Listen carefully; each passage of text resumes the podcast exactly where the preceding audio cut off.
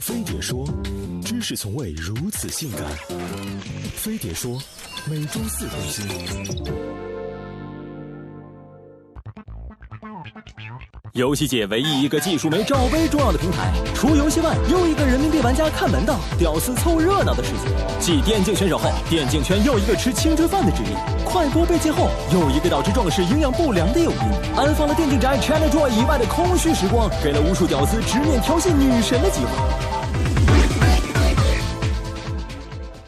在只有高分路人和电竞选手指点江山激扬文字的游戏直播初级阶段，有些女主播抓住商机，意识到在这个中国男女比例矛盾最尖锐的圈子，妹子全身都是掘金工具，哪怕技术差，只要胸够大，就算团灭，观众也会说这波不亏。于是先拖带后拖，以某鱼三骚为主的部分游戏女主播火了起来。曾几何时，豆奶 TV 夜夜直播球赛，真凶假凶齐上阵，球迷也唱起歌，A B C D E F G。那叫一个活色生香，游戏迷的乌托邦变成乌托邦，整个平台弥漫着荷尔蒙和小时代的味道。正所谓土豪一掷为红颜，红颜一笑为了钱。在霸道土豪任性砸钱的直播间，快速变现造就了脏活累活不用干，随便一做挣几万的传说。女主播一句大哥哥，一句么么哒，瞬间火箭礼物满天飞，豪华座驾停一堆。加上人气女主播们开豪车住洋房，各大平台斥资千万哄抢的真实案例，让无数女孩相信，在不看学历不看爹的直播业，一台电脑一个麦就能复制传说，钞票无墙，人生巅峰。但没那么简单，就能挣到钱多。花不完，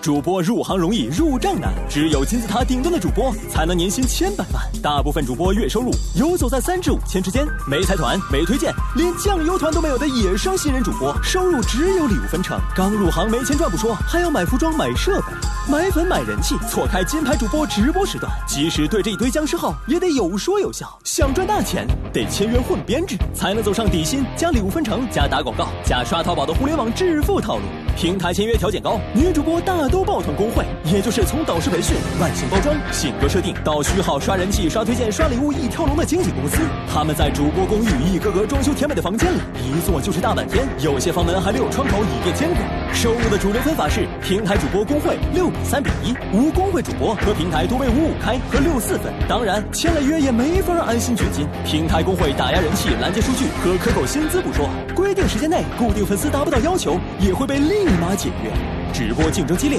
旧人热情不减，新人来势汹汹，稍一落后就被淹没。所以在短暂的职业生涯中赚更多的钱，光靠工会撑腰、人美歌甜、胸大是不行的，还要靠才华。个人魅力和人物设定必须独特，不撞风格。口条好，段子顺，说学逗唱，单口相声，能聊会跳，能嗑会唠，放得开，玩得嗨，扛得住三俗玩笑，玩得起高雅腔调，反应和控场能力强到 carry 全场。打广告求礼物，节奏带的张弛有度，不卑不亢，懂构图，土豪名单六排行。游戏和自己在屏幕上黄金分割，有战略眼光，粉丝阶梯归类，谁是球炮土豪，谁是忠粉，谁是屌丝了如指掌。为了保持粉丝粘性，豁出去的主播甚至线下走私。不过一旦被曝光，是会提前退休的。对血气方刚的我们来说，看女主播卖萌唱歌，热情互动，能弥补精神世界的巨大空虚，是现实和虚幻之间低成本的润滑剂。可他们看似光鲜亮丽，其实也很苦逼，赚的少衣食不保，赚的多同行排挤，传谣言挖财团，天天宫斗剧。除了他们自己，没人知道厚重的粉底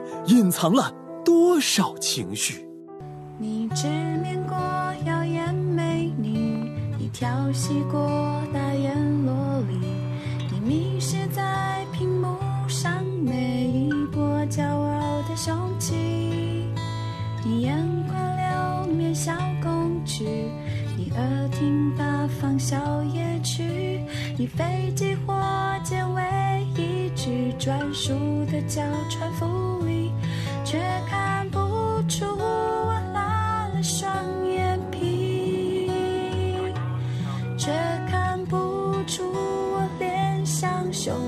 到处都是假体，